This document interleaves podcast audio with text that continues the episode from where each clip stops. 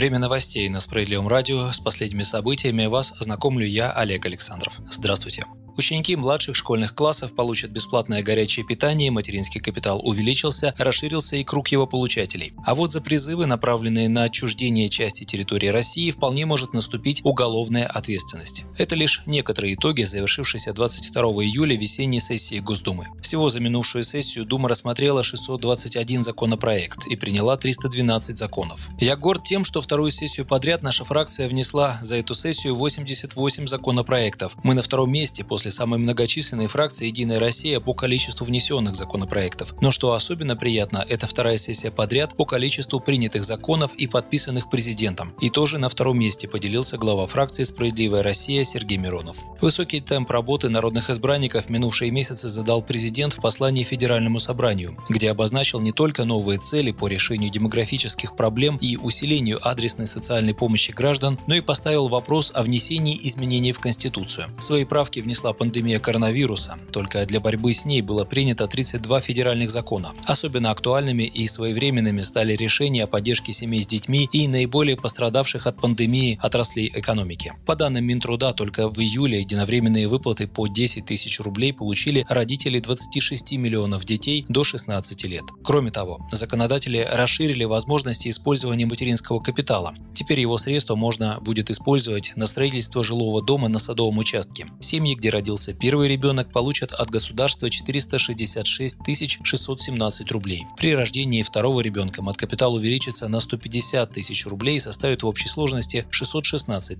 617 рублей. Сама же программа продлевается до 2026 года. При этом сокращены сроки выдачи сертификата и денег, чтобы процедура получения помощи была для молодой семьи максимально простой и оперативной. Кстати, одной из особенностей этой сессии было то, что порой жизненно важные законы принимались сразу в трех трех чтениях. Например, освобождение от уплаты НДФЛ с дополнительных выплат медикам, которые непосредственно борются с коронавирусом. Осенью законотворческая работа продолжится. На очереди поправки в закон о правительстве и в закон о формировании Совета Федерации, а также законодательные изменения, связанные с запретом на занятие определенных должностей людям с двойным гражданством. Важный вопрос, к которому парламентариям предстоит еще вернуться, это поэтапное восстановление индексации пенсий работающим пенсионерам. За это активно выступает фракция «Справедливой России». Как подчеркнул лидер СР Сергей Миронов, государству должно быть все равно, получает ли человек, работая, дополнительный заработок к пенсии. В любом случае нужно индексировать эту пенсию. Справоросы внесли целый пакет законопроектов, который касается вопросов и проблем индексации всех пенсий и пособий и по инвалидности, и по потере кормильца, и по возрасту. Эти законы они рассчитывают рассмотреть в осеннюю сессию.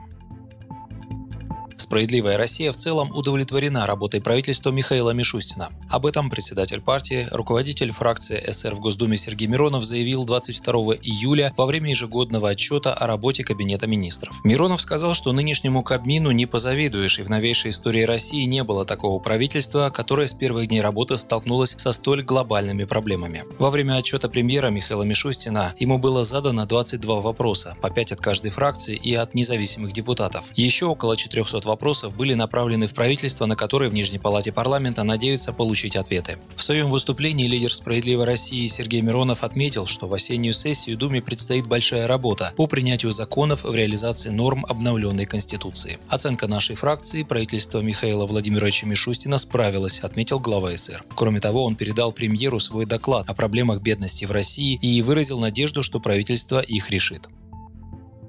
Центральная избирательная комиссия обсуждает порядок досрочного голосования на выборах 13 сентября. 24 июля в ЦИКе планируют утвердить порядок досрочки при проведении единого дня голосования. Согласно проекту повестки заседания Центра избиркома, главным пунктом стоит вопрос о порядке досрочного голосования избирателей с применением дополнительных форм организации голосования при проведении выборов. Докладчиком выступит председатель ЦИК Элла Памфилова. Также в избиркоме намерены утвердить порядок дистанционного электронного голосования при проведении до выборов выборов депутатов Госдумы 7 созыва по одномандатным избирательным округам 13 сентября. Центр избирком 19 июля завершил прием документов от 9 политических партий, включая «Справедливую Россию», выдвинувших кандидатов на дополнительные выборы депутатов Госдумы. Согласно данным ЦИК, 26 кандидатов представляют политические партии, еще 5 человек являются самовыдвиженцами. Напомним, Госдума 21 июля приняла закон, который позволяет с 2021 года выборы и референдумы проводить в течение трех дней.